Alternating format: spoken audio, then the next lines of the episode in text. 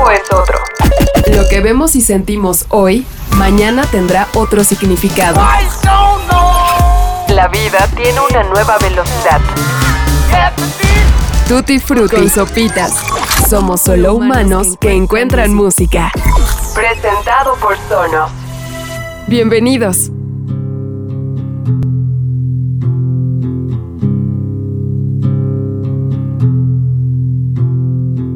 Something in the Way was definitely the hardest track to record in Nevermind. After three or four takes of trying to cut it live in the main room, um, it just wasn't happening. Kurt came into the control room. Out of frustration, he sat on the couch and he basically said, It needs to sound like this.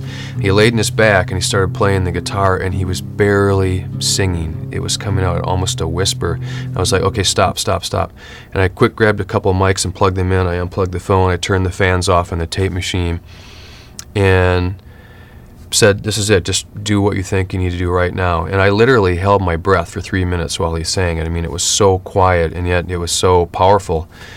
And that was the core of the track.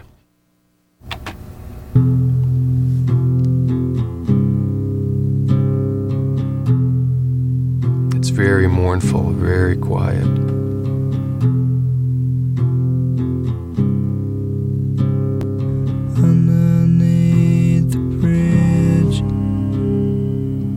Coming up on the second verse again gets very, very quiet.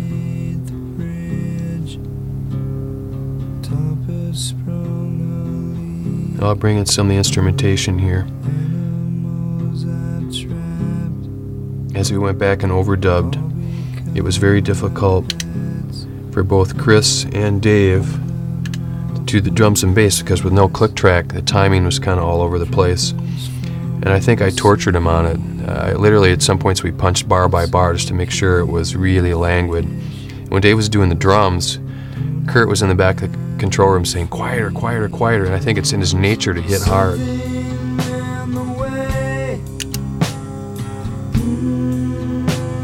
But he played it very mellow, very understated. And they were recorded in Studio B at Sound City, which is a dead dry room compared to the big live room.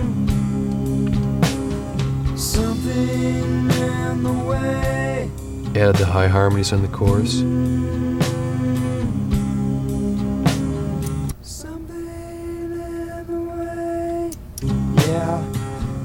Last, we brought in Kirk Canning to do a cello.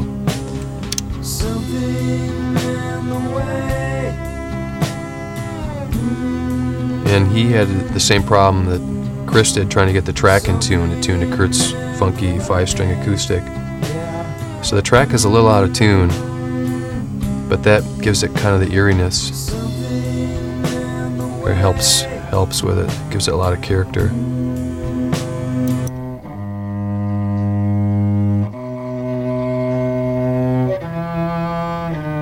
Very mournful cello sound.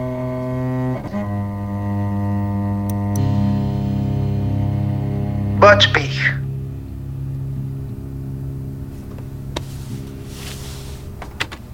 Something in the Way definitivamente fue la canción más difícil de grabar de todo el Nevermind. Después de tocarla durante tres o cuatro tomas en el estudio, no lo estábamos logrando. Kurt entró a la sala de control y un poco frustrado, sentado en el sillón, me dijo, tiene que sonar así. Y entonces recargó hacia su espalda, comenzó a tocar su guitarra y apenas cantaba. Era casi como un suspiro. Así que en ese momento dije, alto, alto, alto. Cogí unos cuantos micrófonos y los conecté. Apagué los ventiladores y puse a andar la cinta justo ahí. Le dije, hazlo como creas que lo necesitas hacer justo ahora. En esos momentos, literalmente contuve mi respiración por tres minutos mientras él cantaba. Estaba todo muy silencioso, y a pesar de ello, era muy poderoso y muy bueno. Eso fue el alma de la canción. Fue muy triste, muy sombrío, y posterior a ello agregamos más instrumentos. Para Christy Dave fue muy difícil porque no existía el click track y el tiempo navegaba por toda la canción. Siento que en algún punto los torturé demasiado porque grabamos casi compás por compás para asegurarnos que estábamos siguiendo. Cuando Dave estaba tocando la batería, Kurt estaba del otro lado en la sala de control diciéndole, más tranquilo, más tranquilo. Porque, bueno, está en su naturaleza tocar con toda la fuerza. Pero lo logró. tocó muy melosamente, muy bajito, lo cual es un poco chico si se compara con uno donde uno puede tocar toda la banda en vivo. Y por último, Kurt quiso agregar un cello, lo cual nos llevó al mismo problema que había tenido Dave. Poner todo en tono a la forma en la que Kurt estaba tocando su guitarra acústica de cinco cuerdas. La canción está un poco desentonada, pero eso le dio mucha personalidad. Un sonido también muy triste de cello.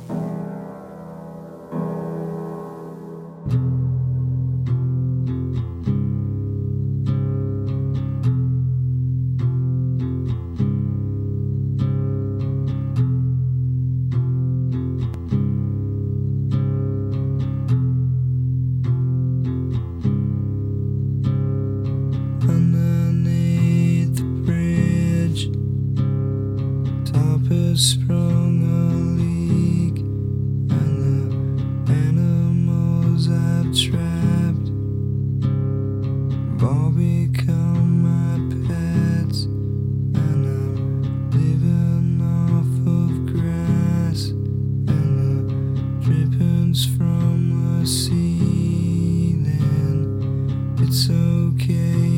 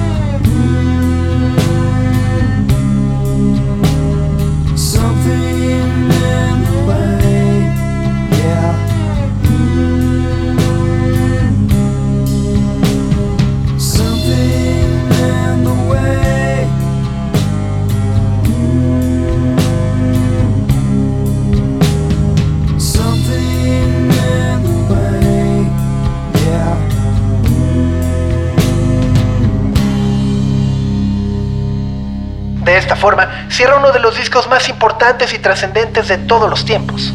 Nevermind de Nirvana ha sido un disco al que más que en una ocasión hemos tenido que recurrir como referencia y también como un tema completo porque su influencia parece no tener fin, al menos hasta el día de hoy. A 30 años de su lanzamiento, Nevermind sigue siendo considerado un hito en la historia de la música grabada porque llegó justo a tiempo para definir toda una década. Lo que sucedió posterior a su lanzamiento fue comparado bajo este estándar tan alto de melodía, fuerza, realidad y autenticidad. Kurt Cobain, aún antes de su suicidio, era un personaje ampliamente admirado precisamente por ello, por mostrar sin filtros toda su vulnerabilidad y una extraordinaria inteligencia que también supo utilizar en beneficio de sus canciones. en entrevistas y bueno, también para capitalizar un discurso justo que seguramente sin proponérselo promovía la igualdad, el arte y la crítica social. Well, I'm, happy to fucking suffer for, you know, I'll, I'll be glad to um, throw out more of the money that I made if it's going to be put in the right places, if it's going to help the economy. I mean, everybody should suffer, you know, everyone should start wearing sweaters and turning their heaters down and, you know, I don't mind, I didn't mind standing in gas lines when I was a little kid during Carter. I mean, I had to sit in the, in the car and wait in line with my dad, and he just cursed Carter all the time. You know, what a bastard.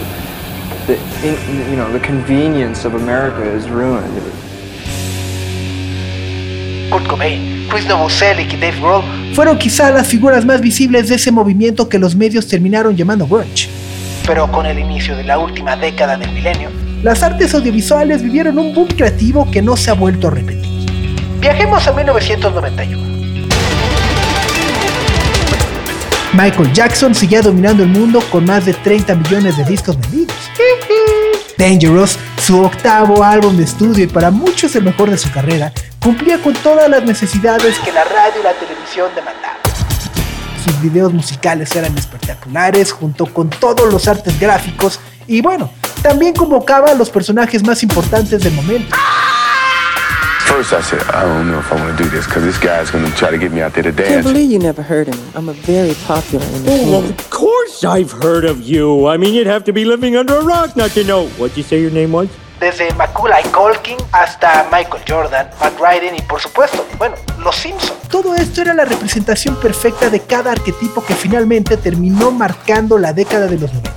La fantasía era perfecta, hegemónica y la verdad, muy entretenida. El polo opuesto era un elefante que se movía lento gracias a las políticas de Ronald Reagan, en donde los ricos fueron excluidos de las altas tasas de impuestos y el poder adquisitivo de los estadounidenses, bueno, pues estaba sumamente dañado.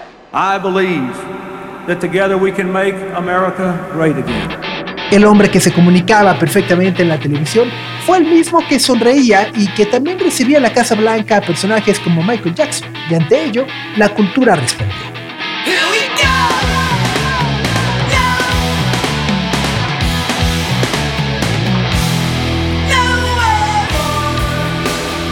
En 1991, la música tomó una nueva dimensión porque los grupos que se formaron hacia finales de los 80 tenían más razones para estar enojados y sobre todo porque también surgió de casi manera natural y efectiva una nueva forma de comunicar y llegar a sus oyentes. It's 109 degrees, but Arizonans have shown up in force for the opening date of Lollapalooza. Not only one of America's greatest ever and most diverse lineups of alternative rock, but also a touring carnival of music, information, and art. Here's more. I'm a bit pressured in my position because I kind of feel like I started this thing. So if it sucks, really it's on my shoulders.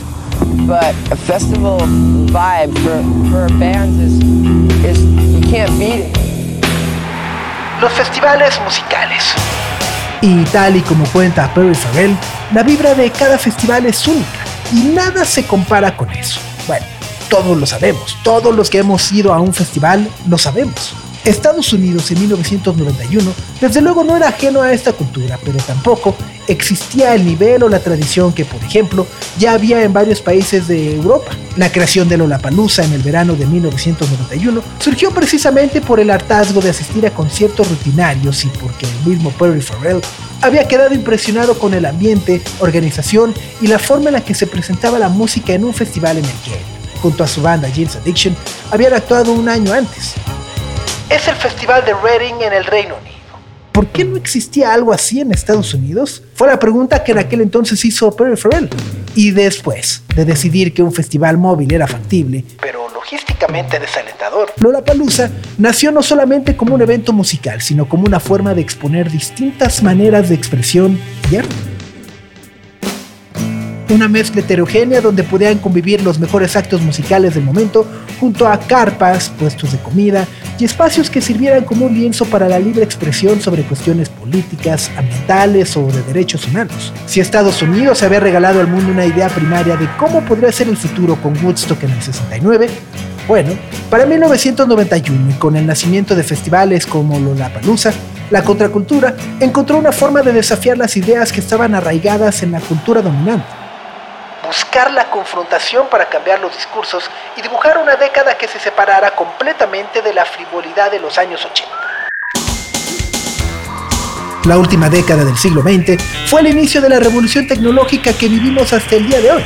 La década donde las canciones dejaron de existir en formatos físicos para viajar en cables y obstruir las líneas telefónicas.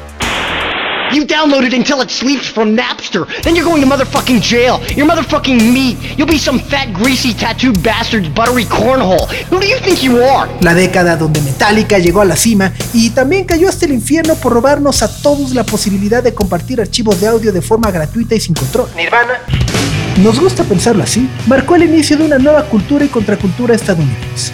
El grupo que no solo bajó a Michael Jackson del pedestal en el que se encontraba, sino también el que abrió muchísimas puertas a personas, al igual y al mismo tiempo que ellos, que llevaban varios años trabajando y creando canciones.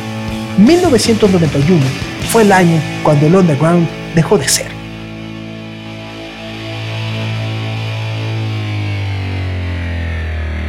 Esto es Tutti Frutti. Bienvenidos.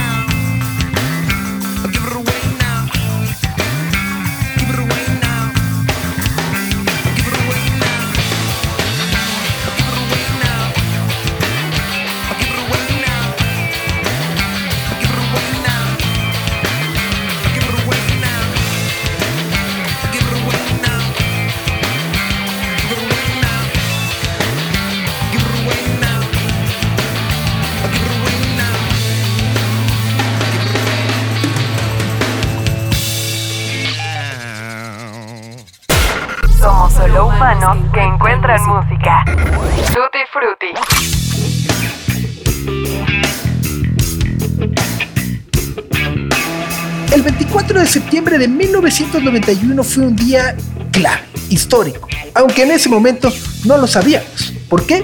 Además de publicarse el Nevermind de Nirvana, también vio la luz el mismo día una de las grabaciones más importantes de los Red Hot Chili Peppers. Tras el fallecimiento por una sobredosis de heroína de su guitarrista original, Haile Slovak, los Peppers habían entrado en una espiral de excesos. Su bajista Flea y el baterista Chad Smith habían sido arrestados por acoso sexual, mientras que Anthony Kiedis enfrentaba cargos por desnudez en la vía pública. Back off, baby. No, no, no, no, no. Oh, God. This is a little kiss. You know, people are watching this. You're making me blush. You're making me blush. You're not blushing. You're making Flea blush. You know- I'm blushing. Do you know how many letters I'm going to get because there's- people are going to yell at me that I insisted that you kissed me? Do you know she how told me before the interview if I didn't kiss her that she would not come to see us play tonight. So Can I ask you so- guys something? And I'm probably going to get myself in trouble for asking this. And please be delicate in the responses. But what is it about you guys and your penises? You seem to have more than any man that I've ever met. This outrageous, this outrageous obsession with your penises. And why? Why? What makes you think that? Why? Why do you say that? Well, in An every outrageous in every interview that I've ever done, that's pretty much takes up half the interview. Los Chili Peppers parecían estar encaminados hacia la autodestrucción, pero entonces conocieron a un personaje del que también hemos hablado en Frutti. El maravilloso Rick Rubin. Este barbón que tanto admiramos, sensible como siempre, propuso al grupo encerrarse en una hacienda alejada de todo, en Laurel Canyon, para que hicieran el álbum que él sabía que eran capaces de hacer.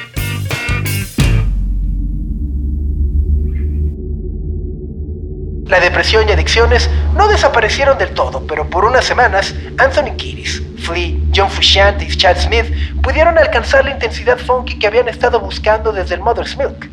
Y al combinarlo con rap y rock de una forma original, el sonido de los Red Hot Chili Peppers terminó definiéndose con el Blood Sugar Sex Magic, que los catapultó al estrellato mundial con la canción que acabamos de escuchar, Give It Away, y una balada con la que pudieron desahogarse, mostrar su desesperación y aliviar quizá el sentimiento de aislamiento que les impedía seguir adelante. The, the pitch isn't the problem. Uh, the, it's just on rhythms. You should just lock up more and emphasize the right one. So let's just sing it once, or listen to me sing it once. Three, four. Under the bridge downtown is where I drew some blood. Under the bridge downtown, I could not get enough. Blood Sugar Sex Magic fue un disco que en su momento, dado el impacto que tuvo Nevermind, fue un tanto ignorado por los medios de comunicación, pero no por mucho tiempo. La muerte de su mejor amigo fue el impulso e inspiración correcta para que compusieran un álbum sincero, crudo, tierno, pero sobre todo conmovedor. Canciones como Under the Bridge y My Lovely Man fueron una estampa que dejó como testimonio el momento por el que atravesaban los Red Hot Chili Peppers. El disco los salvó probablemente de una muerte más, pero paradójicamente, al término del mismo, los hundió aún más. John Frusciante empezó a tener alucinaciones y episodios de esquizofrenia y para 1992 terminó por abandonar la banda. Los siguientes 5 o 6 años para el resto de los integrantes, la cosa no fue muy distinta, pero de alguna u otra forma se las arreglaron para permanecer juntos e incorporaron a Dave Navarro como responsable de la guitarra. La historia volvería a su forma circular cuando John Frusciante, literalmente al borde de la muerte en más de una ocasión, decidió desintoxicarse y reincorporarse a finales de los 90 para crear otra obra maestra, Californication.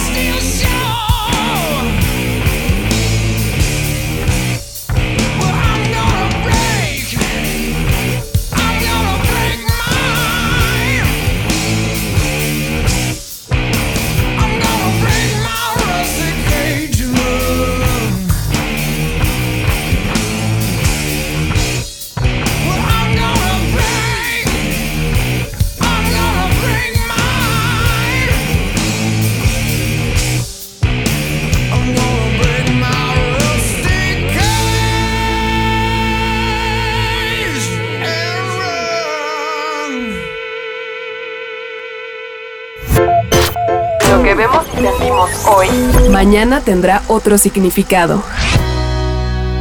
Tutti Frutti. Con sopitas.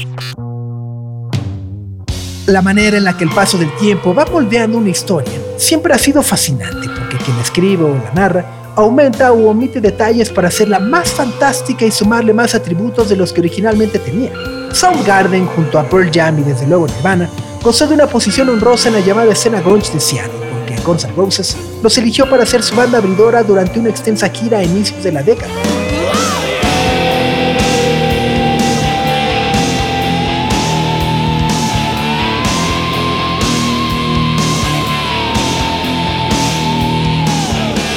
A partir de ese hecho, fueron considerados como una de las bandas más duras y herederas del rock que hacían bandas como Guns N' Roses, pero al mismo tiempo ACDC o Black Sabbath.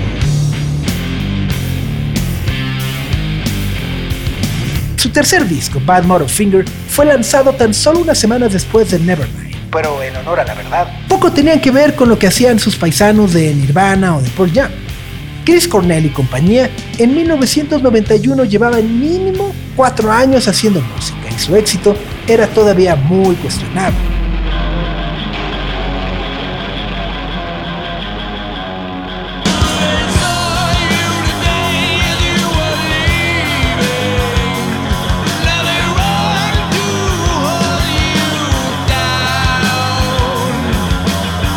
Su primer sencillo, Hunted Down, salió en 1987 y no tuvo la mejor recepción esperada. Y aunque probablemente su perseverancia iba a rendir frutos tarde o temprano, lo cierto es que Soundgarden obtuvo mucha más atención cuando Seattle se convirtió en la nueva meca del rock. The fashion trend launched by the hard-driving guitar music known as the Seattle Sound. The grunge look is an urban lumberjack, anything goes ensemble of duck boots, tattered shirts, and long underwear. And the grunge is spreading to the trendy Hollywood health spas, even the New York fashion shows. Ultra Mega OK, su álbum debut, fue un disco que les dio prestigio como banda en vivo dentro del circuito de clubes en dicha ciudad, al igual que la entrada de Ben Shepherd en el bajo, que entró en sustitución de Hiro Yamamoto después de la grabación de Louder Than Love. Rusty Cage es lo que acabamos de escuchar y es la pista con la que abre Bad Motor Finger, una composición tan poderosa y enigmática que años más tarde, el productor de los Red Hot Chili Peppers, Rick Rubin, retomaría para hacer su propia versión con la voz de Johnny Cash en American 2, Unchained. You wired me awake and hit me with the hand of broken nails. La historia nos ha hecho creer que Pat Motorfinger compitió en su momento con el Nevermind o el Ten de Pearl Jam por el trono del grunge a principios de los 90. Pero honestamente, Soundgarden lograba algo profundo y con mayor peso. Así como Kurt Cobain buscaba emular el sonido de los Beatles o de los Pixies, y Eddie Vedder a a Neil Young, Chris Cornell podía entrar fácilmente al territorio de James Addiction o Fred No More y tomar formas básicas del metal de Motorhead o Black Sabbath para convertir una canción dulce en algo sucio, personal y duro. El tiempo dio a Soundgarden el lugar que merecía y por el cual siempre luchó, sin rimbombantes calificativos y también ayudado por los proyectos posteriores como Audioslave, Chris Cornell junto a Soundgarden contribuyó en 1991 a que el grunge se convirtiera un mito mucho más grandilocuente de lo que verdaderamente fue.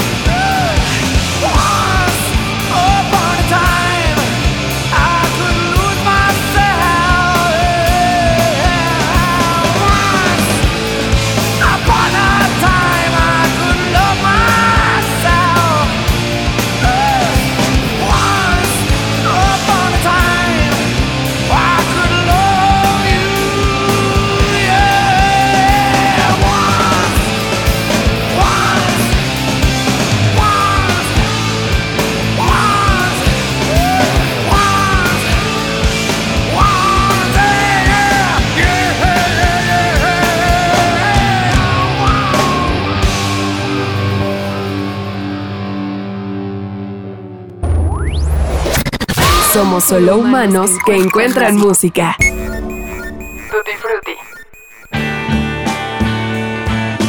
Probablemente todos conocemos algo de Pearl Jam. Su historia, al igual que la de Nirvana, está ligada a un momento específico de la historia y su influencia es reconocible por más de tres generaciones. Su líder, tan poderoso como Kurt Cobain, era un surfista de San Diego que al tener en sus manos un demo de un grupo llamado Modern Love Bone de Seattle, se inspiró y comenzó a escribir letras de lo que posiblemente es el mejor disco debut de rock en todos los tiempos.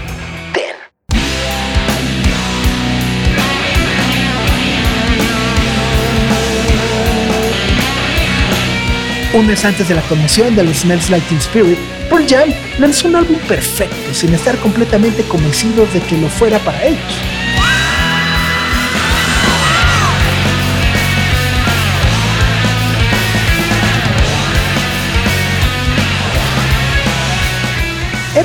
Un disco más de rock.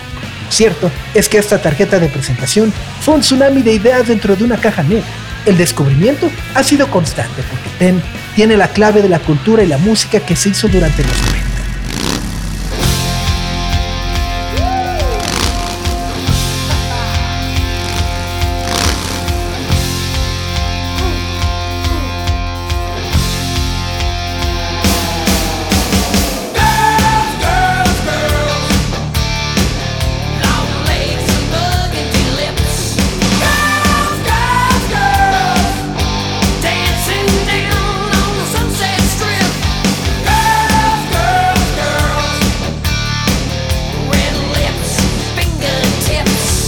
Guitarras con letras frívolas y vacías de repente sonaron arcaicas y fuera de contexto.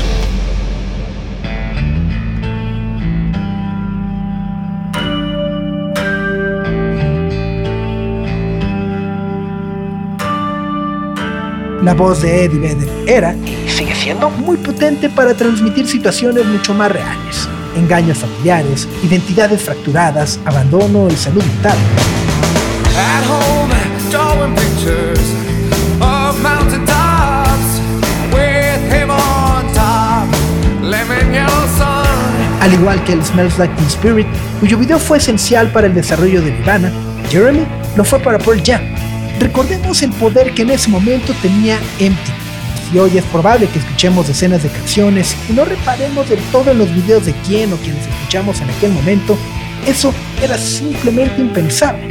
Si había una canción, había que tener un gran video. Y hasta Jeremy, Pearl Jam había optado solo por grabar videos en vivo, por lo que dar un salto hacia el desarrollo de un concepto o una idea independiente de la canción no fue tomada tan a la ligera. Jeremy spoken.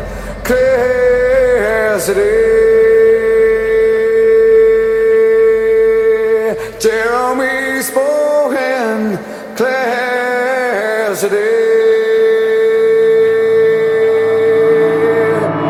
Por Mark Pellington, Jeremy dio vida a la corta e infeliz existencia del personaje en cuestión y no reparó en mostrar al violento final cuadro a cuadro. Y claro, con ello llegó la censura que se extendió en varios niveles, asociándolo incluso años más tarde con temas políticos y el control de armas en los Estados Unidos. Pearl Jam no haría otro video musical durante seis años, pero lo conseguido con su álbum debut determinó la relación que en los años venideros tendría con las cadenas televisivas, promotores de shows y la relación directa que siguen teniendo con sus fans. A lo largo de estas tres décadas, el mundo, o bueno, nosotros, hemos querido entender por qué Ten, el grunge, el rock, el pop, el post-punk o como quieran llamarle a todas esas corrientes, está lleno de inadaptados e inadaptadas que constantemente son abusados por el gobierno, por personas corruptas y después terminan siendo olvidados. Pearl Jam ha sido una voz constante y fiel de todos ellos. It's a powerful art form. You know, it's, it's, it is an art form. There's no argument about that. I don't, you know, I don't want to sound pompous. You know, when you say, well, rock and roll, it's an art form, but it is. You know, it's music, and it's and it's an, an extreme art. It's it's a tremendous art form where um, it hits you on different levels. You know, um, it- it's it's obviously this. Um, you know, it's it's something where the the, the audio hits you hardcore.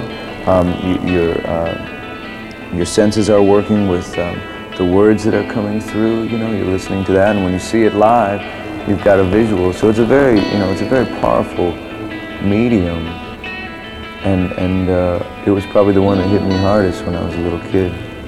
Still does, you know, still does. There's new bands that come out that just, you know, make me uh, happy. I'm not happy that much, but that's what makes me happy is music. El rock es una muy poderosa forma de arte.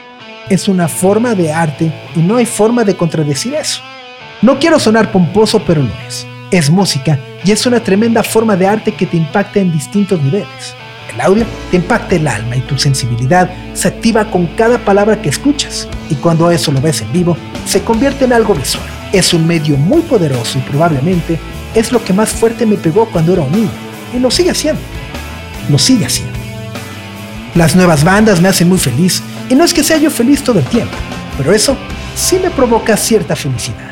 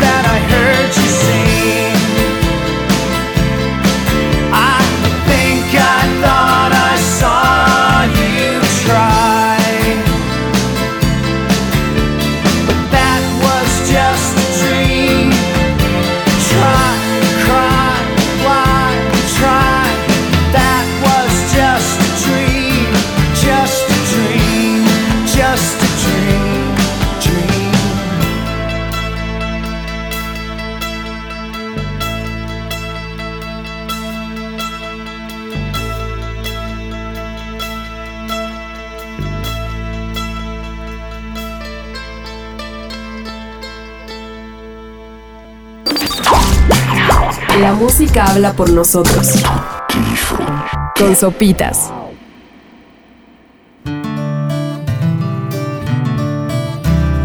Para poder entender la música que desarrollaron en los 90 bandas como Nirvana, Pearl Jam, Soundgarden o Red Hot Chili Peppers, es necesario revisar el legado de dos bandas importantísimas para la escena alternativa estadounidense, los Pixies y R.E.M.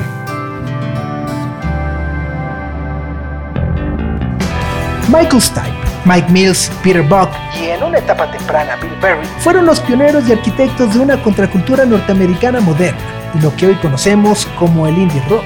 Desde Murmur editado en 1983 hasta Document en 1987, los originarios de Athens, Georgia, habían disfrutado de un éxito moderado y pasaron de ser una banda de rock universitaria desconocida a ser vistos como verdaderos personajes comprometidos con una obra que muchas veces lo usaban con fines políticos y sociales, algo que en aquellos años podría haber sido considerado exagerado, pero que hoy es completamente normal. Y para ejemplos, estos. A principios de 1991, R.E.M. tenía listo su séptimo álbum de estudio, Out of Time, pero se oponían a lanzarlo con las cajas de plástico tradicionales de los compact disc. No deseaban contaminar. Una provocación que entonces quizá era innecesaria, se convirtió en una declaración que tuvo eco y apoyo de los ejecutivos de su disquera para finalmente acceder a empaquetarlo en cartón reciclado. Hi, I'm Kurt Loder with MTV News. One of REM's pet causes will be coming up for a vote in the U.S. Senate in about two weeks. It's the so called Motor Voter Bill, which would automatically register citizens to vote whenever they obtain or renew their driving licenses. Michael Stipe turned up on Saturday Night Live wearing a Motor Voter hat recently, and postcards supporting the bill were packaged into REM's current album, drawing 15,000 responses, all of which were hauled to Washington during Senate hearings on the bill. Por eso. La parte posterior de Out of Time en Estados Unidos incluyó una petición para presionar a sus senadores y que estos apoyaran un proyecto de ley que permitiera a los ciudadanos votar a distancia y por correo.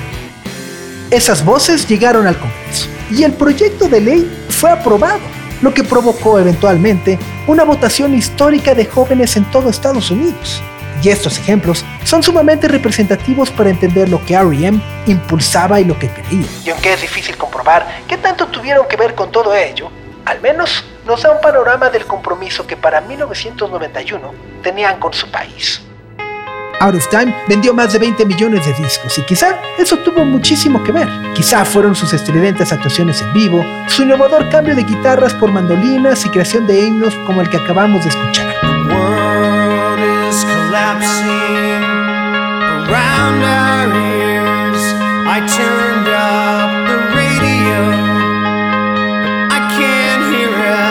Losing My Religion, Shiny Happy People, Near Wild Heaven o Radio Song. Las palabras de Michael Stipe, tanto en sus canciones como fuera de ellas, no solo resonaron en sus miles de fans, sino también en los personajes que le sucedieron.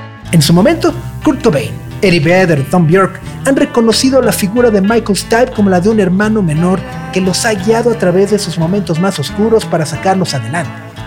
Una figura que ha traspasado lo musical para ser sinónimo de coherencia.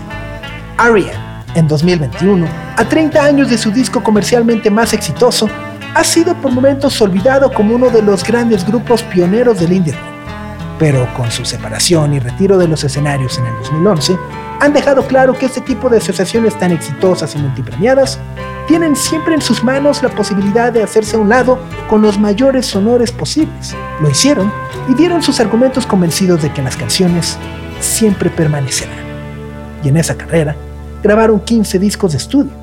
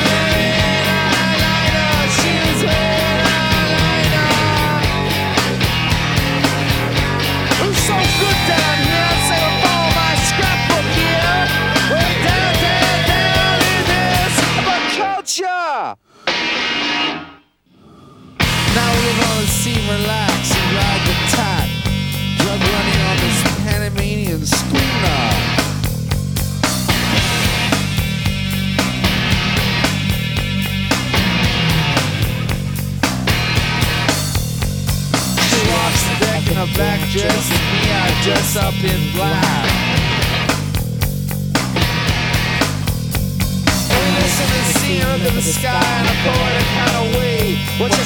you look at the sky in a poetic? You know when you for Luna.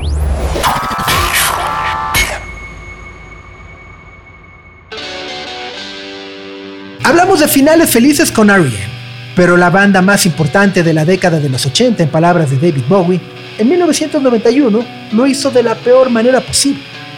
Desde entonces, la versión oficial por parte de Black Francis, Kim Deal, David Lovering o Joey Santiago es inexistente. Cuando a cada uno se le ha preguntado por separado, sus respuestas son esquivas y muestran de forma explícita su molestia para dar los detalles de algo que estuvo evidentemente feo. Um, uh, you know, you know, it just we weren't we weren't happy anymore. There was this tension. There was just just this massive tension, and I couldn't stand it anymore. Really, after a while, just, it was uh, bad. We were socially inept. We never talked about anything. We just didn't. Who's that? David Lee Ross said, you know, you want to break up a band? Two words, band estábamos felices, había mucha tensión y personalmente yo no la soportaba, fue realmente feo. Socialmente éramos unos ineptos y no podíamos arreglar nada hablando. David Lee Ross dijo atinadamente que si uno quiere separar una banda, lo único que tiene que hacer es convocar a una junta. Joey Santiago lo pone corto y fácil. En 1991, los Pixies se llevaban de la patada por muchos factores. Contrario a todos los grupos de los que hoy hemos hablado, ellos nunca lograron un éxito masivo, entrar de forma clara a la cultura dominante y mucho menos llenar estadios o arenas. Al menos no hasta 1991. Su valor crecería muchísimos años después, con películas como Fight Club de David Fincher o su reencuentro en el Festival de Coachella para el 2004. You fucker! What kind of sick fucking game are you playing at? Putting me on a fucking bu- Oh my god, your face. pero con Trump. En aquel año, los Pixies buscaron poner orden a su sonido después de la decepción que para ellos había constituido la composición del bossa nova. Es el último disco de la alineación original con Kim Deal en el bajo, y sin duda fue el más ruidoso y distorsionado de su carrera. Black Francis en Trump Lamont quiso ampliar el horizonte de la agrupación, invitando al tecladista Eric Drew Feldman para entregar su propia versión punk de un clásico de The Jesus and Mary Chain con Head On. Y aunque todo el álbum está lleno de canciones que son clásicos indiscutibles como The Sad Punk, You Mass, Space I Believe In o la que acabamos de escuchar, Subaculture, los Pixies estaban heridos.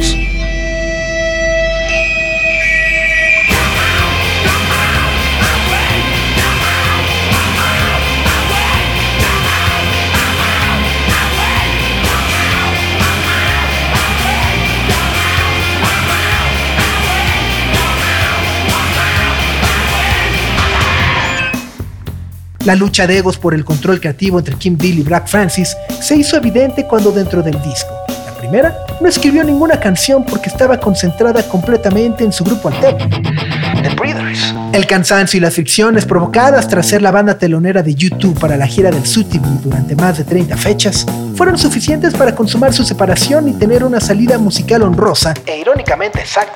Un día antes del lanzamiento de Nevermind, el 23 de septiembre de 1991, los Pixies decían adiós con Trump Lemon. La historia es circular y como decíamos al principio, siempre es adornada para que parezca mejor. En el caso de los Pixies, la cronología de su camino ha sido irregular pero justa.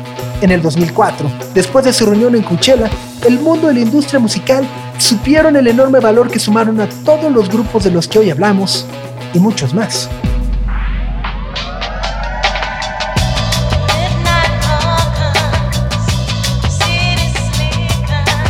1991 fue un año brillante para la historia de la música y por supuesto nos hemos quedado cortísimos al abordarlo y con ganas de hablar de lo que sucedía al otro lado del mundo. Primal Scream con Screamadelic, Massive Attack con Blue Lights, YouTube con el Acton Baby y ni qué decir de Blur con Leisure, su álbum debut y aquella obra que podríamos decir pavimentaba el camino para la conquista del Britpop.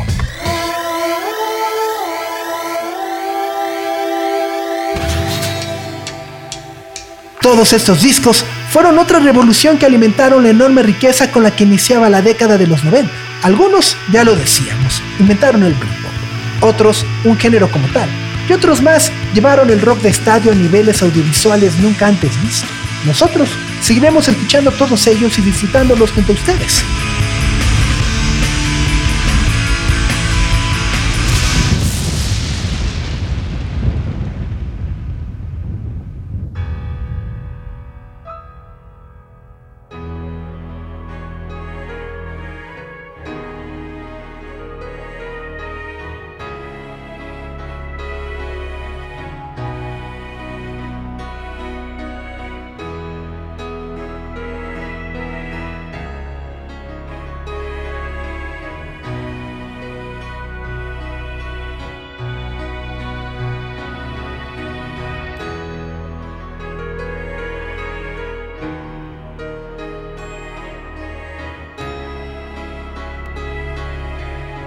Nos despedimos, no sin antes agradecer a nuestros amigos de Sonos por su incondicional apoyo para la producción de este episodio.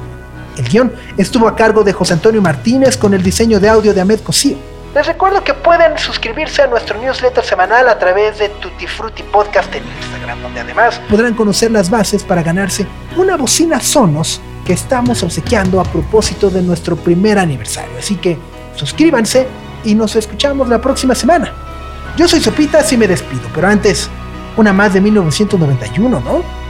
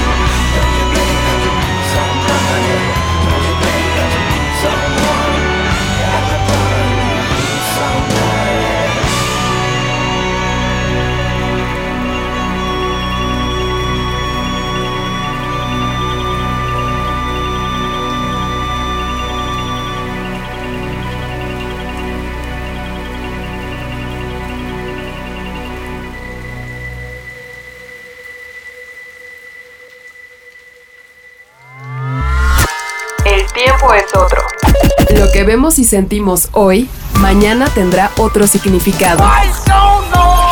La vida tiene una nueva velocidad. Tutti Frutti con sopitas. Somos solo humanos que encuentran música. Presentado por Sonos.